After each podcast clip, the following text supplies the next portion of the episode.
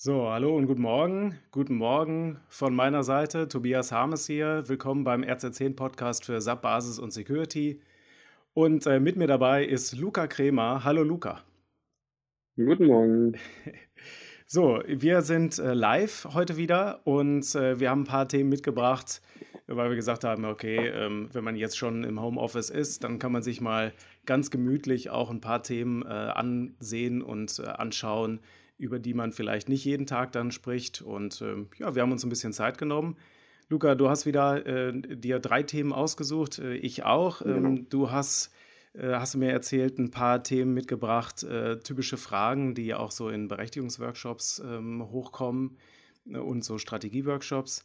Ähm, ich habe mhm. Äh, den, ähm, ich habe das Thema Capture the Flag mitgebracht und den Sub Security Patch Day. Und ich würde einfach, äh, ich würde mich mal vordrängeln gerne. Äh, Mach das mal. Wenn, wenn das in Ordnung ist. Und zwar, ähm, achso, äh, für diejenigen, die live dabei sind, äh, guten Morgen. Ähm, ich, äh, das, äh, du guckst mal auf den Chat, Luca, ja? ja, ich schaue auf den Chat. So, und ähm, wenn natürlich irgendwelche Fragen sind oder so, gerne einfach ähm, reinposten. So, ja, der Security Patch Day, der ist ja immer jeden zweiten Dienstag im Monat und die SAP äh, sammelt da immer wichtige Security Updates und gestern war es wieder soweit. Gestern ist ein neuer Security Patch Day ähm, ähm, erschienen. Also das ist ja dann im Prinzip so eine Wiki-Seite, wo dann nochmal die ganzen ähm, äh, Fixes und Hinweise gelistet werden und äh, eigentlich gab es ähm, im, im März da einen Knaller, weil es da einige Einträge gab, ähm, die so ein Scoring haben. Also da ist, ja, steckt ja so ein Scoring hinter. Das wird immer mitgeliefert bei diesen Security Patches. Und da wird dann gesagt, wie, wie kritisch äh, ist äh, dieser Patch oder wie, wie kritisch ist die Sicherheitslücke hinter diesem Patch. Und äh, na, natürlich, je höher der Score, desto schneller sollte man das ganze Ding implementieren, ist ja klar. Und ähm, im März gab es da rund um den Solution Manager ein paar Probleme. Also wenn ihr da noch nichts gepatcht habt, da auf jeden Fall die Empfehlung, mhm. mal in die, in die Security Notes reinzugucken. Und äh, im April ist ähm, auch wiederum äh, etwas im Umfang, äh, im Umfeld äh, Solution Manager dabei gewesen, äh, nämlich auch wieder äh, über den Diagnostic Agent, ähm, wobei, also ich bin mir jetzt nicht sicher, es, hier steht, es ist ein Update, ne? also ein Update zu dem Patch vom letzten Monat. Ähm, also vielleicht, wenn ihr bisher noch nichts gemacht habt, könnt ihr jetzt äh, sozusagen ähm, alles abräumen, indem ihr das dann gleich auch mit äh, noch updatet. Aber auf jeden Fall ist das Problem, dass es ähm, in einigen Situationen äh, möglich ist, Betriebssystemkommandos auf gemonitorten Systemen auszuführen, ohne eine Authentisierung. Und das ist natürlich nicht so optimal. Im, ansonsten äh, von den Scores hier ähm, sehe ich, dass es ähm, also vier, nee, äh, fünf Hot News ähm, Patches gibt. Äh, das heißt also, das ist ja die, die höchste Priorität äh, von SAP, Hot News. Das andere wäre dann einfach High, ja. Und ähm, von den, äh, von den Produkten, da ist also SAP Commerce dabei, der SAP Diagnostic Agent, das ist was, das, was ich eben schon erwähnt habe. Es gibt bei dem äh, NetWeaver Knowledge Management KM, äh, gibt es auch ein, ähm, also so eine Verzeichnis-Schwachstelle äh, ähm, und dann sehe ich hier noch Business Objects und eine Code Injection in SAP Orient DB. So, und hier dann nochmal so Varianten vom Solution Manager Diagnostic Agent. Also ich glaube, die meisten oder alle dürfte betreffen das Thema SAP Diagnostic Agent. Darum also mein Vorschlag, ähm, schaut da rein. Die, den Link zum Patch Day, den packe ich hier auch gerade nochmal in die Kommentare. Und der kommt natürlich auch in die Show Notes. So, mhm. das äh, war zum Patch Day. Luca, was hast du? Jo. Ja, wie du schon sagtest, ich habe ein paar Fragen zum Thema SAP-Berechtigung, SAP-Security, so allgemein, die ich öfters von meinen Kunden höre. Und äh, die erste, die dabei ist, ist im Prinzip, wann ist die Revision endlich eigentlich mal zufrieden?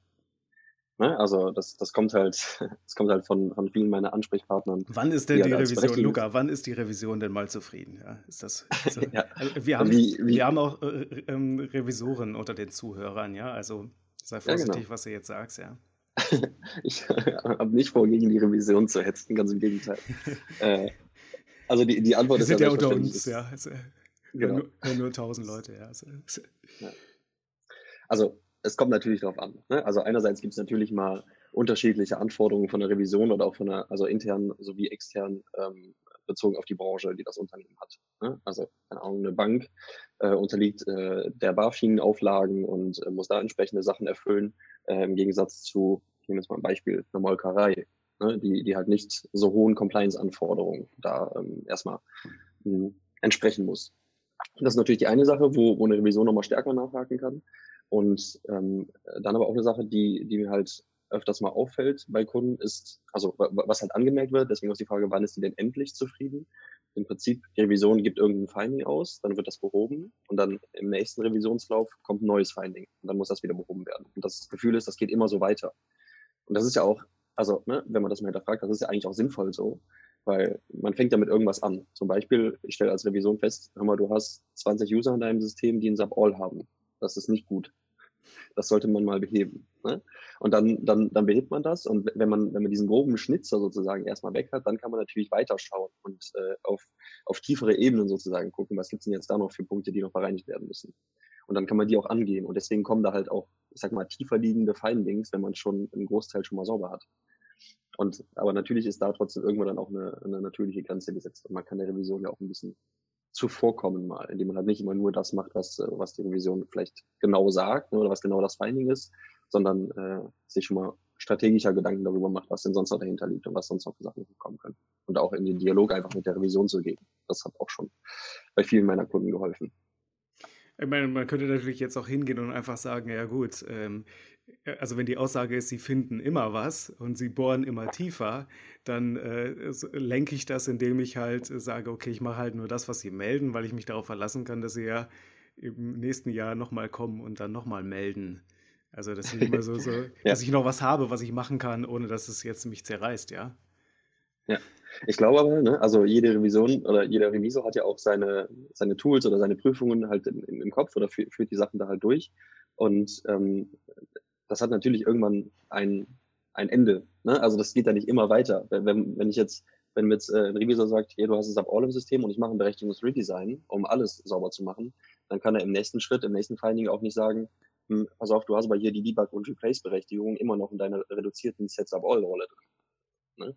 Und dann, dann ist das auch, auch, dann unterhält man sich auf einer ganz anderen Ebene, weil sozusagen äh, man hat schon einiges bereinigt.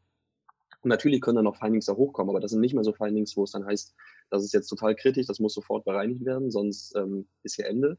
Sondern, hm, ja, guck mal, das ist mir noch aufgefallen. Und dann kann man ja wieder argumentieren ne? und auch genau, ein Berechnungskonzept zur Hand nehmen oder sonst was, wo man sich Gedanken darüber gemacht hat und sagt, ähm, ja, das, das ist schon richtig so, das ist absichtlich so, das haben wir mitigiert nach den und den Gründen. Und dann unterhält man sich halt auf einer Zusammenarbeitsebene. Ne? Das ist vielleicht ein ganz anderer Aspekt dahinter.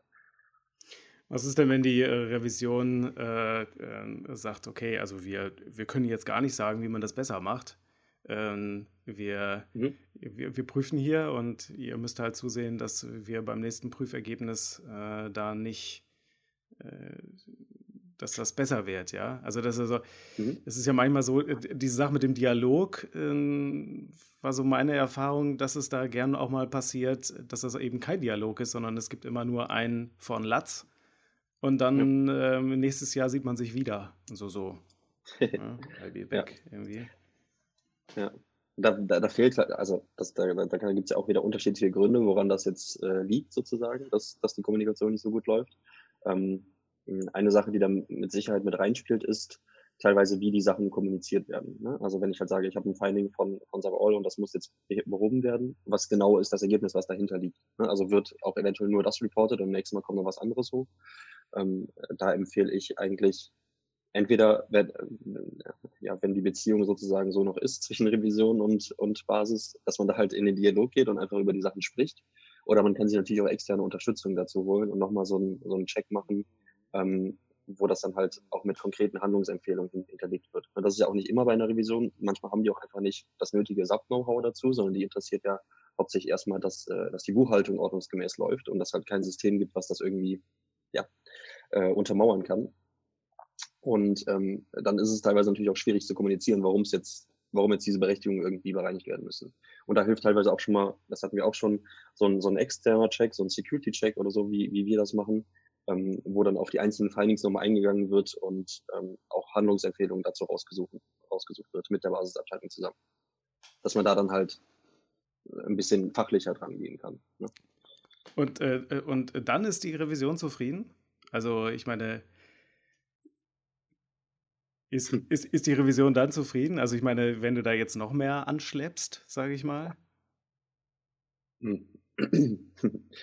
Kann ich natürlich keine pauschale Antwort drauf geben. Ne? Also wir, wir, wir hatten schon den Fall bei den Kunden, ähm, ähm, wo wir einen Security-Check gemacht haben und haben sozusagen das Ergebnis und auch die Maßnahmen, die daraus resultiert sind, der Revision dann vorgelegt.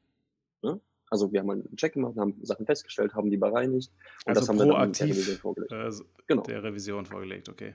Was war das Correct. Ergebnis? Und die war halt so, die war super zufrieden. Ne? Es gab halt, es gab danach halt, also einerseits war sie natürlich zufrieden, weil ihr ein bisschen, ich sag mal, die Arbeit äh, abgenommen wurde, die Sachen da zu prüfen und weil sie auch eventuell nicht die nötigen Tools oder sowas dazu hatte, äh, in dem Fall.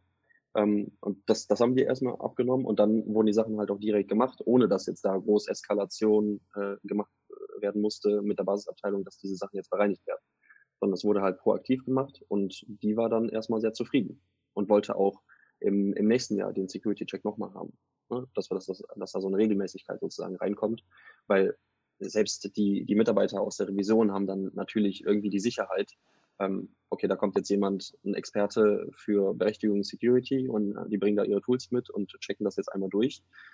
Das ist für die ja auch irgendwie ein Stempel, der dann aufs System gesetzt wird. Ne? Das heißt, für die ist das dann auch nochmal Entlastung. Ja, definitiv. Das, so ist jetzt meine Erfahrung. Ne?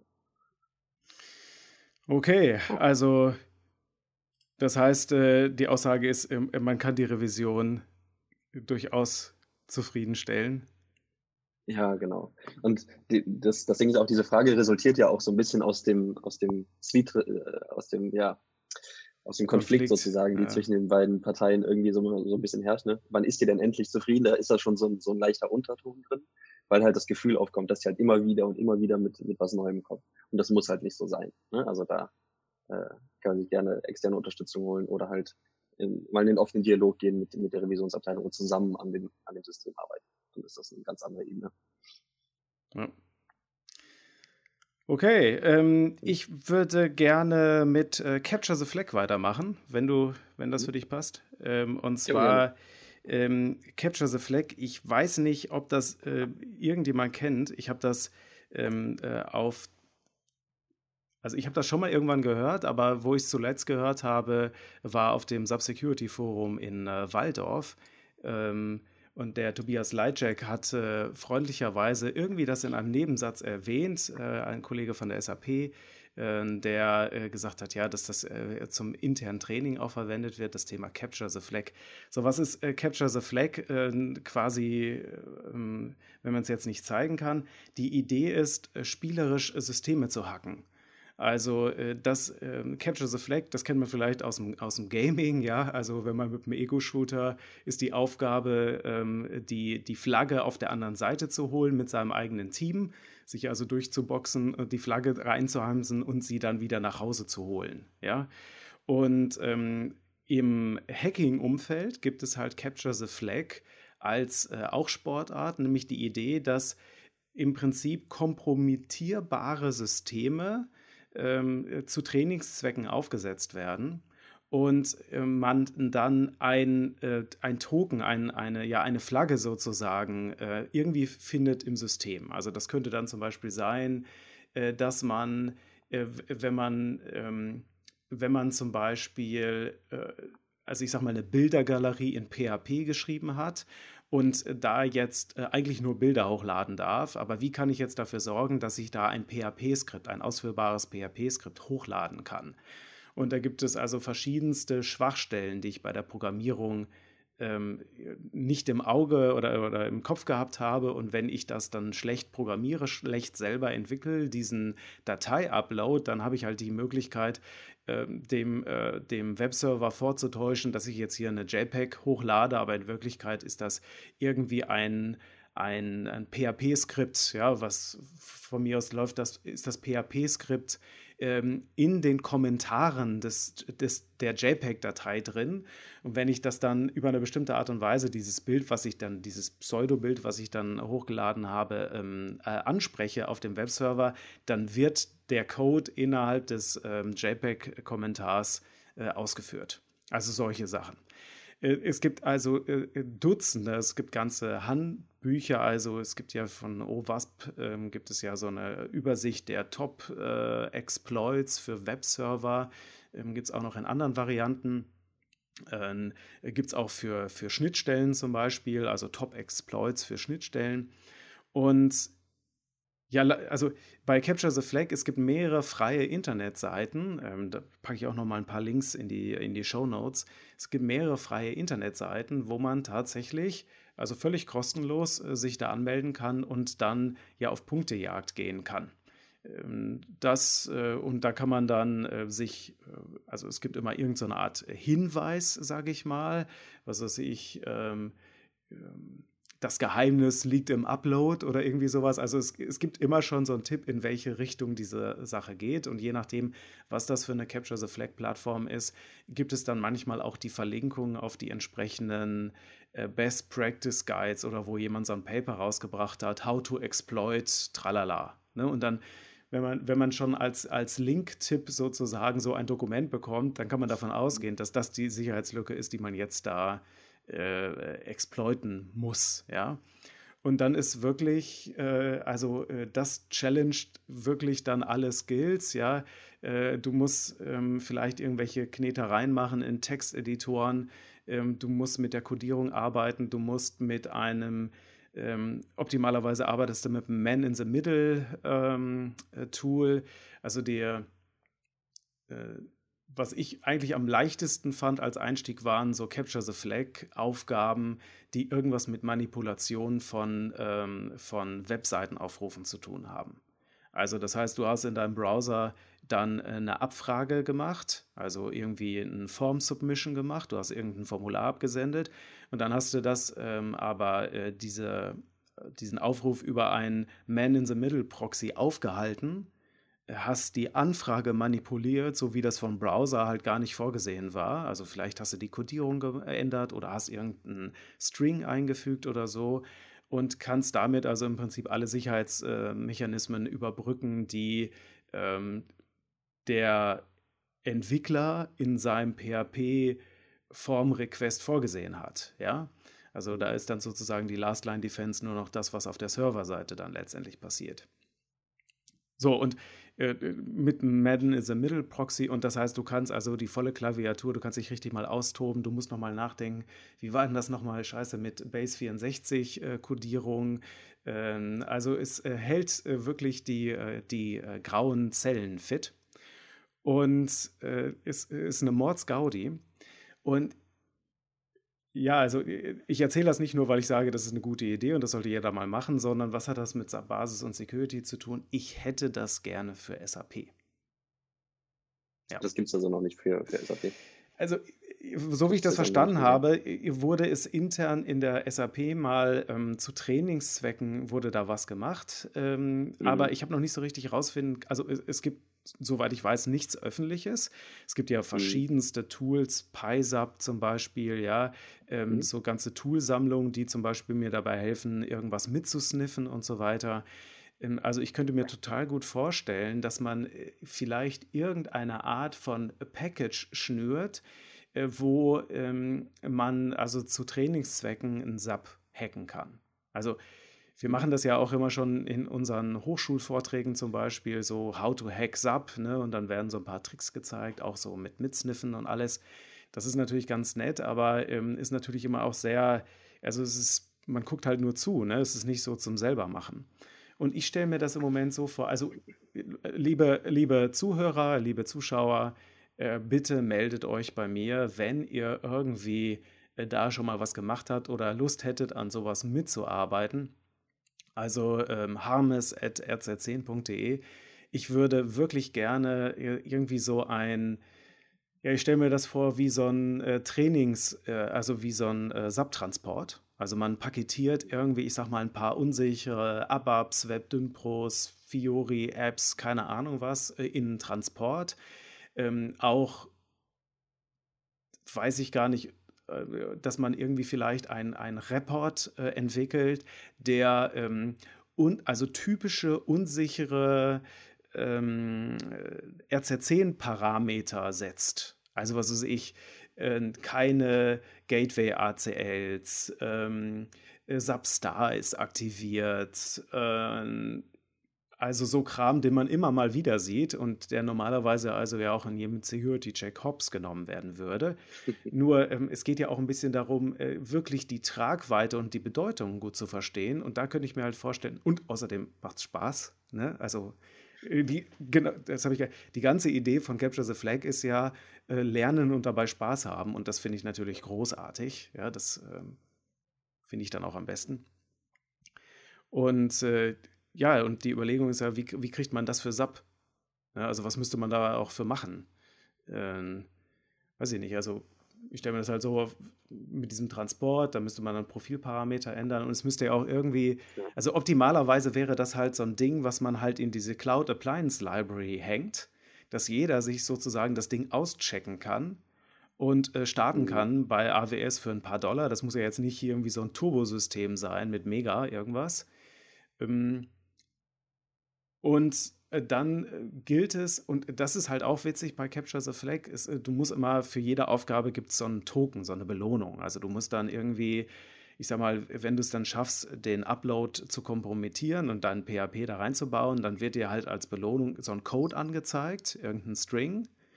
Und dieser String, den löst du dann ein in so einer Highscore-Liste. Also du kannst dann sagen, ja, dieses Rätsel habe ich gelöst. Also für alle äh, Rätselfreunde und Leute von Adventure-Fans, Point-and-Click-Adventures Adventures oder so, das ist auf jeden Fall, da fühlt ihr euch äh, bestimmt sofort wohl. Und äh, dann wäre dann noch die Idee dieser, dieses Rankings, ja. Also ich könnte mir richtig gut vorstellen, dass wir irgendwie so eine Webseite machen, wo wir so Capture the Flag machen und dann äh, kann man so seinen äh, Score irgendwie leveln, ja, indem du dann halt so Aufgaben machst und nebenbei lernen alle was zu Subsecurity dazu. Oder? Ich schon positives Feedback bekommen. Positives, ich muss, ich muss mal gerade. Also, dass, dass die Idee halt gut ist. Ne? Ja.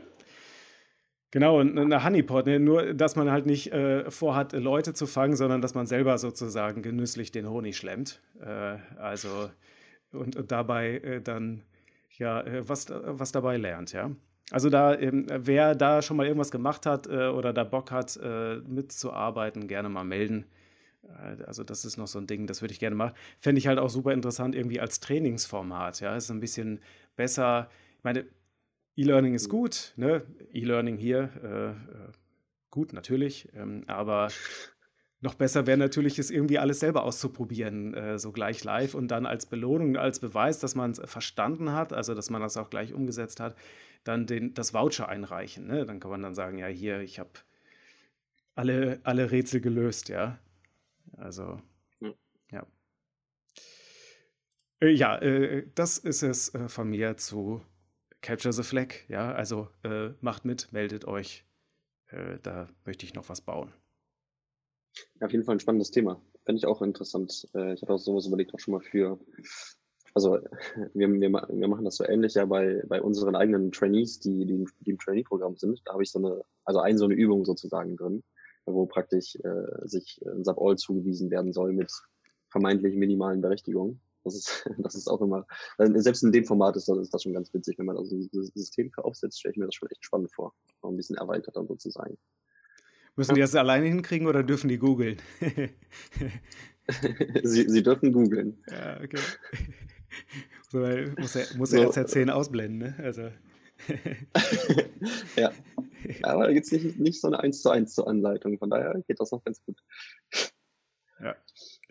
Mhm. Okay, ähm, ja, was, äh, was hast du noch? Ja, Äh, ich habe noch eine zweite Frage. Äh, die ist tatsächlich jetzt auch letzte Woche noch in einem meiner Projekte hochgekommen. Ähm, und zwar ist die Frage, für wen ist eigentlich das SAP-Berechtigungskonzept? Für die Schublade. Die Schublade, genau. Nein, nein natürlich nicht. nein, natürlich nicht. Also wir haben, äh, wir, wir sind da gerade halt in, in einem Berechtigungsredesign als Projekt und haben natürlich am Anfang jetzt auch ein Berechtigungskonzept aufgesetzt und haben uns dann über den Entwurf sozusagen äh, unterhalten und dann kam diese Frage auf. Und ist, ist auch nicht das erste Mal, dass ich das höre.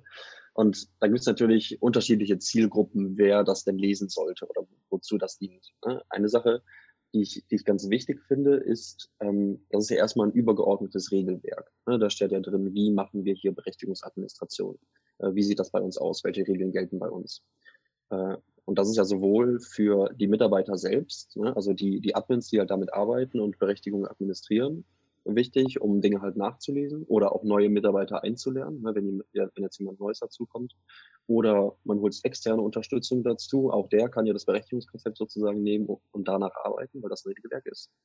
Also das ist so die erste Zielgruppe. Hm. Dann ist eine Zielgruppe eigentlich jeder, der, mit dem die Kommunikation vorher schwierig war, sage ich mal, der nicht akzeptieren wollte, dass es bestimmte Berechtigungen oder sowas nicht gibt.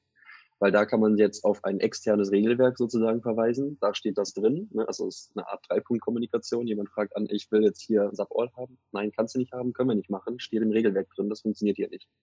Wir können dir aber das und das an Funktionsrolle geben. Ne? Hat dann wieder so eine so, so nicht, dass, dass ich das dem, demjenigen verweigere oder dem nicht gönne, diese Berechtigung. Und der das dann als persönlichen Angriff wertet. Äh, ne? genau, warum, ja. warum willst du nicht, dass ich hier arbeiten kann? Ja, so gleich Richtig. auf die persönliche Schiene, ja. Definitiv, ja. Mhm. Genau, und das sind ja dann im Prinzip Leute aus den, aus den Fachbereichen, also die Anwender, die halt damit arbeiten. Ähm, so sind es aber auch, je, je, nachdem, wie man die Verantwortlichen, äh, Verantwortlichkeiten dann halt verteilt, da haben wir beim letzten Mal kurz schon drüber gesprochen, äh, dass es ja eigentlich so ein, so ein äh, Rollenowner, einen Fachbereichsverantwortlichen in einem Fachbereich halt gibt, der sich da um die Rollen kümmert. Für den ist natürlich auch so ein Berechtigungskonzept, ne? wenn da Blacklisten von anderen Fachbereichen oder sowas drin sind, dass er sich das da, ähm, das da anschauen kann. Und natürlich auch noch die letzte Zielgruppe, die mir so in den Kopf gekommen ist, äh, die Revision. Ne? Also ähm, Revision, externe Wirtschaftsprüfung. Haben wir gerade eben schon drüber gesprochen, die, die haben sowas natürlich auch ganz gerne. Ne? Wollt einfach klar definiert ist, das und das ist bei uns, äh, die Sachen sind kritisch, das wissen wir, das ist aber, das ist aber mitigiert. Und ähm, so arbeiten wir hier. Also dass die Prozesse auch einfach klar definiert sind. Und dann haben die ein ganz klares Bild und können halt äh, da auch genauer sozusagen drauf prüfen, ob das denn eingehalten wird. Ich, ich habe ja noch in den äh, Chats äh, gerade gesehen, das setzt aber voraus, mhm. dass die Fachabteilung keinen Einfluss auf die Gestaltung des Berechtigungskonzepts hat. Mhm. Mhm. Internes Regelwerk sollte meiner Meinung ah, nach auch okay. immer mit Anwendungsbetreuern und Key-User, aber auch mit Wirtschaftsprüfern und auch interne Revision abgestimmt sein. Ja, also das, kommt ein bisschen darauf an, würde ich sagen, was, also ist ein guter Hinweis auf jeden Fall, dass das mit der, mit der Fachabteilung, ob, ob man die damit einbindet oder nicht. Ähm, wir machen es üblicherweise so, dass wir, ich sag mal, die, die Prozesse, wie jetzt Berechtigungsadministration gemacht wird oder so übergeordnete Regeln, dass halt kein Sub-All zugewiesen werden darf, ähm, dass es hier ein Gateway-System gibt und sonst was, also dieser, dieser ganze IT-Kram, nenne ich es jetzt mal, dem, dem stimmen wir nicht mit, mit der Fachabteilung ab.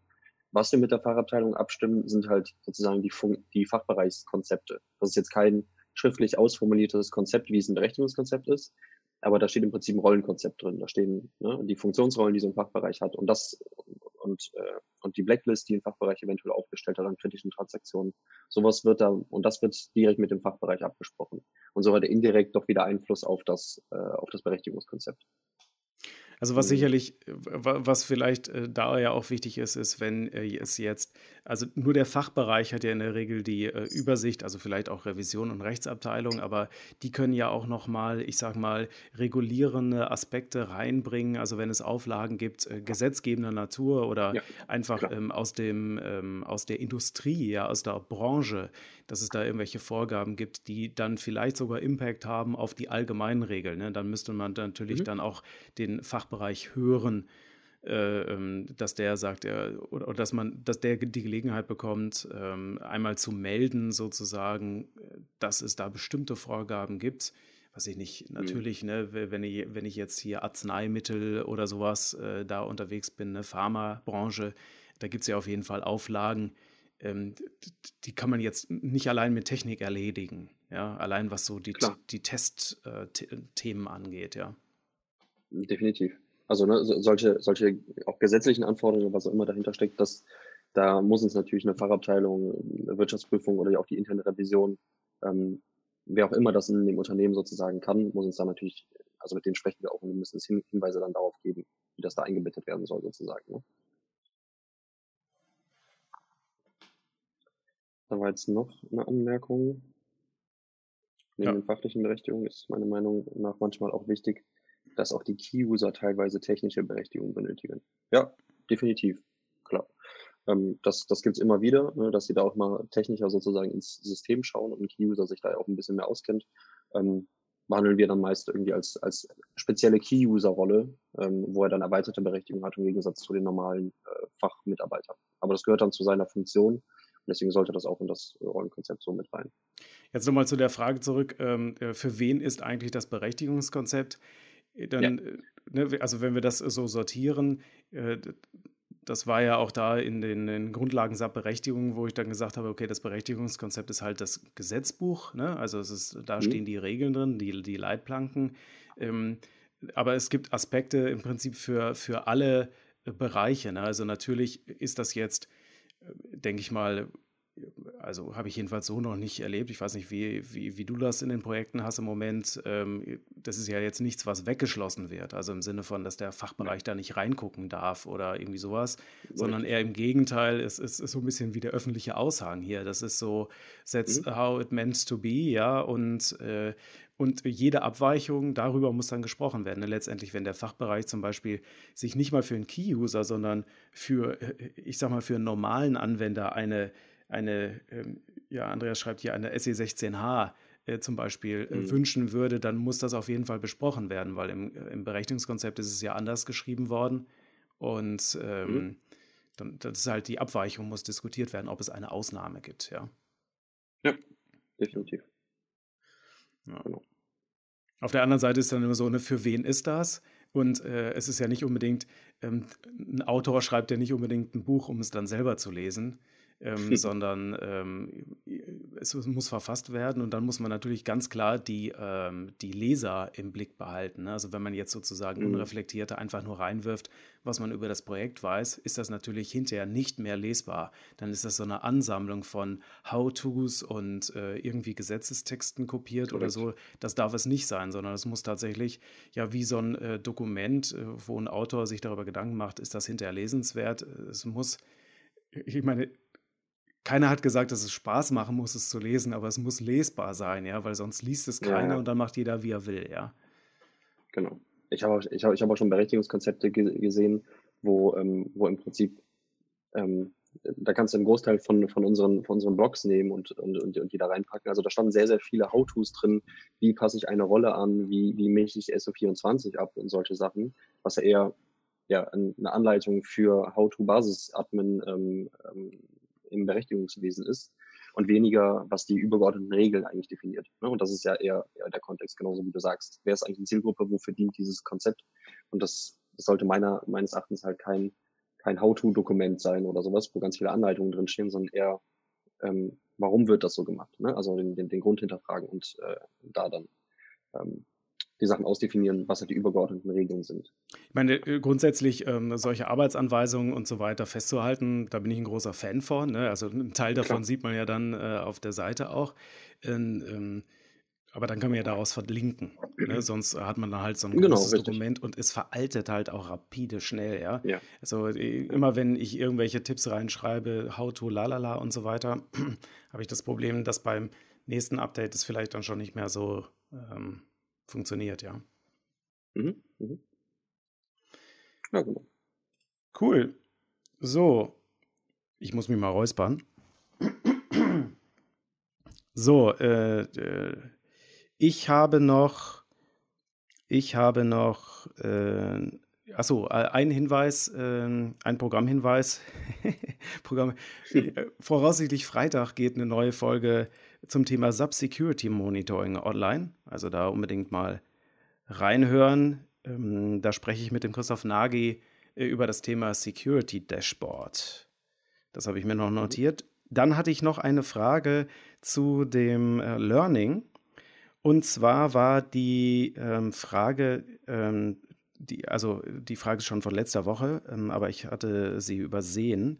Und zwar war die Frage, wie man herausfindet, welche Transaktion in welcher Rolle steckt.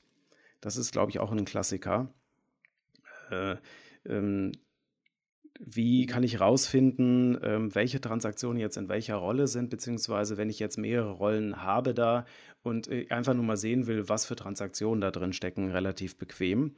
Und es gibt, wie immer in SAP gibt es da mehrere Wege. Ähm, mein Lieblingsweg ist, äh, Luca, du kannst mich korrigieren, was deiner ist, ja. Äh, mein Lieblingsweg ist, ähm, über die AGR-1251 Tabelle zu gehen, also in die SE16 oder SE16N oder was auch immer eure Lieblingstabellentransaktion ist. Und da die AGR-1251 aufrufen, das ist die äh, Tabelle, wo alle Berechtigungsobjekte Objekte mit ihren Berechtigungsobjekt-Wertausprägungen äh, aufgelistet sind. Also da sind alle Daten drin. Also wenn man so eine PFCG im Prinzip, also so eine Rolle ausdrucken würde, dann wäre der Inhalt das, was in der SE16 in der AGR 1251 zu finden wäre. So, wenn ich da auf das Objekt S-T-Code, das ist nämlich das Berechtigungsobjekt für die Transaktionscodes, äh, filtere, dann kriege ich da eine ganze Liste. Das heißt also, wenn ich also für AGR-Name den Rollennamen da ähm, entsprechend äh, sage, okay, folgende Rollennamen möchte ich angezeigt bekommen und dann filtere auf S-T-Code, dann kriege ich alle Transaktionscodes äh, in den jeweiligen Rollen. Warum mache ich also es gibt noch andere Tabellen, in diese, wo diese Informationen teilweise auch drin stehen. Ich nutze die AGR 1251 am liebsten, weil wenn jemand äh, dreckig Rollen gebaut hat, das heißt also manuell ST-Codes reingeworfen hat in die Rolle und nicht vorne übers Menü, ist das eigentlich die einzige Stelle, wo ich rausfinden kann, ob das da in der Rolle drin steckt oder nicht. Ähm, das ist sozusagen das erste Sternchen. Das zweite Sternchen dazu ist, es sagt mir natürlich, äh, es gibt mir noch keine Sicherheit darüber, ob das dann auch ähm, die vollen Berechtigungen des Users sind, weil der könnte ja neben seinen Rollen vielleicht auch noch insgeheim ein, ähm, ein direkt vergebenes Profil haben. Das heißt, da immer auch darauf achten. Also es reicht nicht, die äh, zehn Rollen, die ein User hat, dann in die AGR 1251 zu werfen und sich dann alle ST-Codes anzeigen zu lassen, sondern ähm, äh, es könnte halt auch, also da auf jeden Fall kontrollieren, ob er vielleicht auch noch zusätzliche manuelle Profile hat auf dem Reiter Profile. So, und wo wir jetzt schon beliebig techy sind, ähm, äh, noch die Erwähnung, ich sage jetzt einfach mal alles, was mir dazu einfällt, äh, darauf achten, dass der Benutzerabgleich gelaufen ist, weil es kann sein, dass der aktuelle Puffer sich unterscheidet von dem, was, ähm, was mir da in der Tabellenausgabe äh, angezeigt wird. Ne? Es kommt immer auch darauf an, ist das Ding dann generiert, ne? also ist das aktuelle Profil generiert. Erst dann kann es ja in den Benutzerpuffer geladen werden. Und ähm, genau, und eine Anmerkung dazu auch noch, äh, Achtung vor äh, T-Code-Ranges. Also es gab mal so eine Zeit, einen Trend, dass man da zum Beispiel so äh, manuell Transaktionscodes reingedonnert hat. Ich sehe das leider manchmal auch noch bei Rollen, die von Dienstleistern ausgeliefert werden. Also ich meine mit von Softwareherstellern. Äh, deren Supportrollen beinhalten dann manchmal solche handgeklüppelten Rollen, wo dann äh, ST-Code-Ranges vergeben werden. Ne? Also irgendwie alles, äh, was ich, S-Stern Ne, da ist dann äh, SE16, äh, ST01, äh, S alles äh, drin, ja, äh, oder sowas Verrücktes. Und das dann auszuwerten, da muss man aufpassen, ein Tabelleneintrag in der AGR 1251 mit S-Stern erzeugt natürlich dann ein, eine Vielzahl, hunderte, vielleicht tausende von Transaktionen. Ähm, also da darf man sich dann nicht allein, ach Mensch, da sind ja nur irgendwie fünf Einträge drin in der Rolle, die ist nicht so wichtig. Na, muss man halt doch nochmal evaluieren. So, hm. das war ähm, die Frage. Ja, alle Klarheiten beseitigt. Ich glaube, fällt dir noch was ein schon. dazu? Ja. Mhm. Ein paar Kommentare. Also Stefan hatte, hatte noch geschrieben, dass man das natürlich auch über die SUIM nach, nach ST-Code, äh, also die Rollen nach ST-Code sozusagen selektieren kann. Hm. Ja, die, ähm, also äh, das wird mir da auch angezeigt. Suim äh, habe ich immer deshalb, äh, bin ich zurückhaltend, weil Suim auch das Thema hat, dass es primär Menüeinträge anzeigt. Also ähm, ich habe zwei Möglichkeiten, wenn ich zum Beispiel Suche nach komplexen Rollen, also komplexe Suche nach Rollen mache. Ich habe einmal die Möglichkeit zu sagen Transaktionscode, äh, zum Beispiel MM01 oder ich habe äh, die Möglichkeit zu sagen, nach Berechtigungsobjekt äh, ST-Code und dann trage ich da MM01 ein. Mag eigentlich die gleiche, das gleiche Ergebnis erzeugen, tut es aber nicht, nämlich in dem Moment, wo jemand hart ähm, ST-Codes reingehackt hat in die Rolle, da würde mir bei der ersten Variante, wo ich nach dem Menüeintrag suche, würde mir die Rolle nicht angezeigt werden und bei der zweiten Variante schon. Darum habe ich ein bisschen gespaltenes Verhältnis. Also auf einem System, wo ich die Rollen gemacht habe, ähm, da äh, würde ich die SOIM auch verwenden, weil es natürlich ein schneller Zugang ist und für eine schnelle Prüfung kann man mhm. das auf jeden Fall auch machen, ja. Ähm, für diesen vollständigen Blick, vor allem wenn man dann, ich sag mal, in so einen Altbau reingeht und mal guckt, wie morsch die Balken sind, da würde ich auf jeden Fall immer ähm, auf, die, auf die Tabellen gehen, ja. Ja, also je nach Berechtigungskonzept, ja. Es ist, ähm ja, das stimmt genau. Ja. Oh, Tabellenberechtigungsgruppen, da können wir eine eigene Folge zu machen. Ja. Das, äh da können wir uns lange drüber unterhalten, das stimmt schon. Ja. So, ähm, was haben wir denn hier noch in den, in den Kommentaren?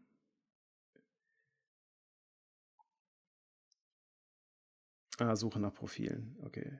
Also hier ist noch, äh, Andreas erwähnt noch äh, den Report S-BCE-6800148 äh, 06, also äh, so merken und direkt eintippen. Nein, aber es ist äh, die äh, Suche nach Profilen. Ja. Also immer da im Blick behalten, was die Leute tatsächlich aktiv im Einsatz haben. Und was ich zum Beispiel ganz gerne mache, ist, ist eine Suche im System, ob Anwender Profile ungleich T minus äh, Sternchen vergeben haben. Weil das deutet immer darauf hin, dass es irgendwelche direkten Profilzuweisungen gibt. Weil normalerweise die automatisch generierten Profile fangen ja alle immer mit T minus an. T minus und dann erster und letzter Buchstabe der SID und dann fortlaufende Nummer. Und ähm, mit, diesem, äh, mit diesem Trick kann man rausfinden, ob es irgendeinen User noch gibt, der manuell, also der direkt zugewiesene Profile hat, die nicht auf Basis einer Rolle generiert worden sind. Kann man natürlich trotzdem immer noch so ein bisschen überlisten, indem dann irgendein Schlaumeier hingeht und äh, T-Profile direkt zuweist, ne, weil er irgendwie erfahren ja. hat, dass diese Prüfung gemacht wird. Aber so kompliziert denken wir jetzt mal nicht, ja. So. Also für, für alles gibt es immer auch noch ein Gegenmittel. Gut, ähm, äh, Luca, hast du noch was? Ja, ich habe noch was. Das ist äh, wieder ein bisschen was von, von der Technik weg. Äh, auch eine relativ allgemeine Frage. Entschuldigung. Bitte?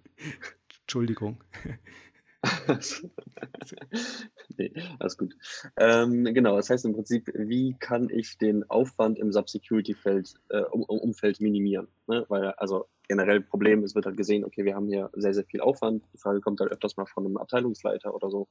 Ähm, wie, wie kann ich das hier reduzieren? So, auch die Antwort darauf ist natürlich sehr vielfältig, weil es halt unendlich viele Möglichkeiten gibt, sozusagen, woran das jetzt liegt, dass der Aufwand irgendwie hoch ist. Ne? Also deswegen Ein paar Minuten haben wir noch. Mein, ja, mal gucken, ob es hinkriegen.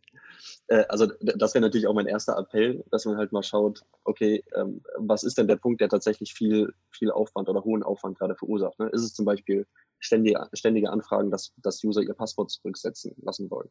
Typisches Beispiel, ne? kommt, sehr, kommt sehr, sehr oft vor, liegt dann vielleicht an nicht den optimalen Passwortrichtlinien oder äh, vielen Urlaubszeiten oder so, die dann, die dann halt gekommen sind, dass die User, ne, also dass das Passwort nach einer bestimmten Zeit abläuft oder sonst was, ähm, kann man natürlich mal die Passwortrichtlinien sich anschauen oder ein Passwort Self-Service-Tool oder sowas einführen, reduziert den Aufwand enorm. Ne? Ist es aber zum Beispiel, dass, dass es einfach lange dauert, neue Berechtigungen anzupassen oder dass es sehr, sehr viele Berechtigungsanfragen gibt. Ne? Also um irgendwas anzupassen an den Berechtigungen oder so. Dann würde ich mir das Rollenkonzept nochmal anschauen und gucken, ähm, ist das denn so richtig? Weil wenn so viele Anpassungen sind, deutet das immer schon ein bisschen darauf hin, dass, äh, dass es vielleicht nicht, dass die Berechtigungen nicht optimal gebaut sind. Ne? Dass man da Aufwand mitsparen könnte, wenn man die nochmal neu sozusagen aufsetzt oder halt ein bisschen vereinheitlicht.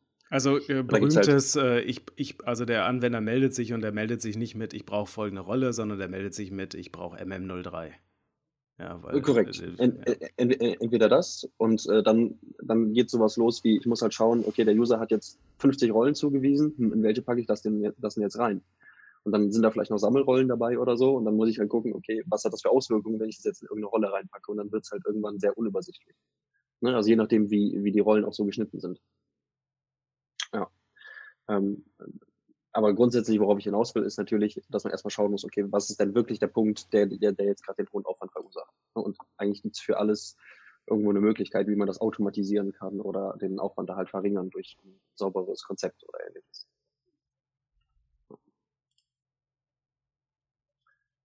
Genau. Wo siehst du denn ähm, die, die, die Haupt, das Haupteinsparungspotenzial? Also was ist so das, was, was eigentlich alle als erstes machen, um den Aufwand? Also du sagst, okay, erstmal muss man rausfinden, was eigentlich der Aufwandstreiber ist. Ja, ähm, genau. Wo, wo, würdest du sagen, ist es bei den meisten? Also es ist genau das äh, zweite Beispiel, was ich genannt hatte, dass halt sehr, sehr viele Anfragen für Berechtigungsänderungen oder Zuweisungen kommen. Der und dann ist erstens der Prozess nicht sauber definiert. Wie kommt es denn überhaupt zu der IT-Abteilung? Dann kommt das teilweise per Mail, per Telefon, teilweise per, per äh, tatsächlich ausgedrucktem Papierantrag ne? und dann auch unterschiedlichen Medien sozusagen. Das ver verursacht schon mal Aufwand, das halt irgendwie zu vereinheitlichen. Also da ist eine mhm. Prozessfrage. Und dann aber auch genau diese, diese technische Tatsache sozusagen, wie sind meine Rollen geschnitten? Äh, habe ich, also was für Typen von Rollen habe ich im Einsatz, ist jetzt jedem klar, wenn jetzt äh, jemand vom Fachbereich die MM03 be beantragt, wo packe ich das rein oder muss ich mir da irgendwie noch eine Genehmigung einholen oder sonst was. Ne? Also einerseits der Rollenschnitt und aber auch der Prozess dahinter. Und das ist ein Punkt, der verursacht sehr, sehr viel Aufwand bei, bei unseren Kunden teilweise. Ne, wenn, das, wenn das Rollenkonzept einfach nicht sauber ist und User halt mit äh, 50 oder mehr Rollen rumlaufen, dann wird es halt auch einfach schwierig, da einen Überblick zu behalten. Das kann eigentlich niemand mehr machen. Und es ist halt auch unklar, wo dann eine Ergänzung stattfinden kann, ne? Genau, klar und auch was für Auswirkungen das hat. Ne? Weil du müsstest ja rein theoretisch prüfen, also von jedem dieser 50 Rollen, okay, vielleicht kann man das irgendwie am Namen erkennen, wo passt es denn am besten rein? Und dann äh, muss ich mal gucken, okay, was hat, wem ist diese Rolle denn noch so zugewiesen? Weil ne, ich nehme an, wenn, wenn, so, wenn so viele Rollen bei einem User sind, weiß man noch nicht genau, wem ist denn so eine Rolle überhaupt noch alles zugewiesen, weil das Fachkonzept sozusagen nicht ganz klar ist. Und dann ähm, ja, verwässert halt das Berechtigungskonzept, was dahinter ist, halt immer mehr mit der Zeit. Jetzt, also der, der Aufwand will natürlich gering gehalten werden. Ja, jetzt, äh, jetzt hast du gesagt, wie kannst du den Aufwand im Sub-Security-Umfeld äh, ähm, minimieren? Und klar, ne, mhm. ne, wo geht die meiste Zeit rein? Ähm, als Beispiel äh, war aber ja zum Beispiel auch äh, jetzt, wie kriegen User Rollen und so weiter, was ja dann ähm, oft auch so ähm, das Thema Identity Management ist. Und da mhm. beobachte ich, dass es halt ähm, sehr viele sehr viele auch Kunden, mit denen ich spreche, dann, ähm, dass das so ein bisschen als Allheilmittel gesehen wird. Also, dass man gesagt sagt, mhm. okay, also wir haben hier einen Anbieter, der sagt, äh, der kann auch SAP. Ähm, wir mhm. wollen jetzt hier Identity Management machen, weil man das vielleicht für, den, für die ganze Firma haben will. Also ähm, mhm. man will sein sein Microsoft, äh, seine Microsoft-Accounts damit auch managen, seine Cloud-Accounts mhm. managen und so weiter. Da wird halt gesagt, ja komm hier, der neue Trend ist äh, Identity Management äh, tutto completo. Ja, also es mhm. wird ähm, komplett äh, gemacht. Wie siehst du denn da, ähm, ich sag mal, ähm, auch von der, von der Reihenfolge her ähm, das Thema? Also ist Identity Management jetzt ähm, der, der richtige Schritt?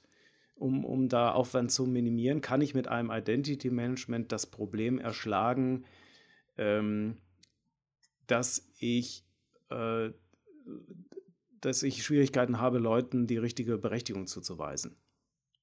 Ne, würde ich nicht sagen. Also hm, ich finde, Identity Management ist definitiv eine gute Sache, um, äh, um den nächsten Schritt sozusagen anzugehen und Sachen noch zu automatisieren und dann noch zu vereinfachen. Ähm, ist aber für mich definitiv nicht der erste Schritt. Also wenn ich kein sauberes Rollenkonzept habe, äh, wo ich genau weiß, das ist jetzt äh, eine Fachrolle oder so, auch für ein Identity Management, um dann automatisierte Rollenzuweisungen zu machen, brauche ich halt sogenannte Business-Rollen ne? oder, oder Funktionsrollen, wie auch immer ich das nenne, ähm, die ich dem Ident also die ich dem Identity Management halt mitgeben kann, damit das weiß, wenn ich jetzt hier eine Abteilung auswähle und einen Bereich, welche Rollen kriegt er denn?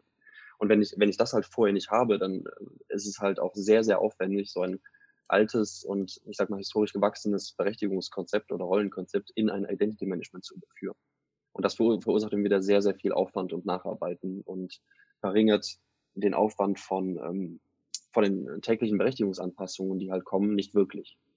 Aber ist das denn, ist das ein Hinderungsgrund? Also, wenn man, also würdest du denn sagen, wie, wie soll, sollte sich jetzt jemand verhalten, wo jetzt gerade so ein Projekt läuft zum Identity Management?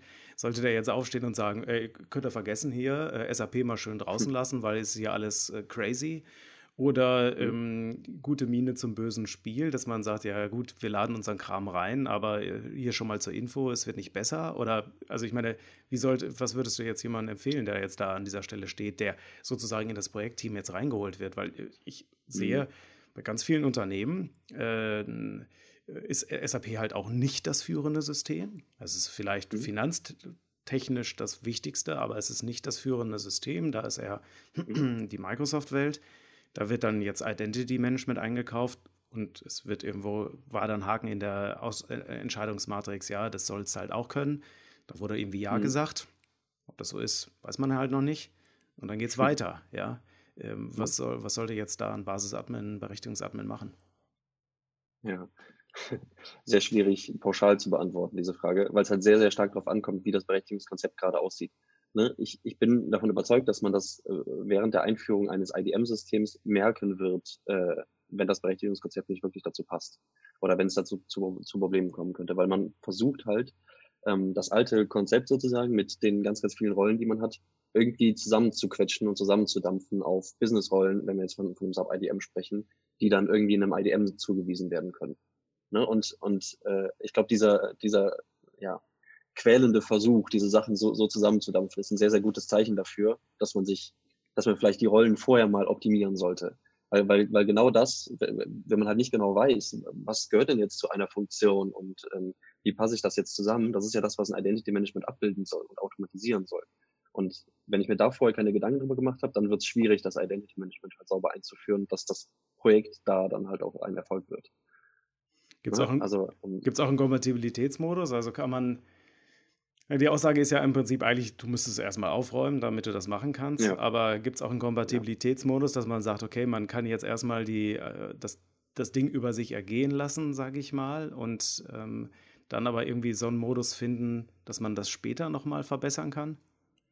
Klar, das, das geht auch. Ne? Also die einfachste Variante wäre da, wenn ich halt äh, zum Beispiel bis zur User-Anlage und Parametersetzung und sonst was automatisiere mit einem IDM. Ne? Also dass das zum Beispiel über ein über ein AD oder das, das HCM-System gesteuert wird und dann automatisch in den verteilten Systemen die User angelegt werden, aber die, den Punkt der Rollenzuweisung noch weglasse.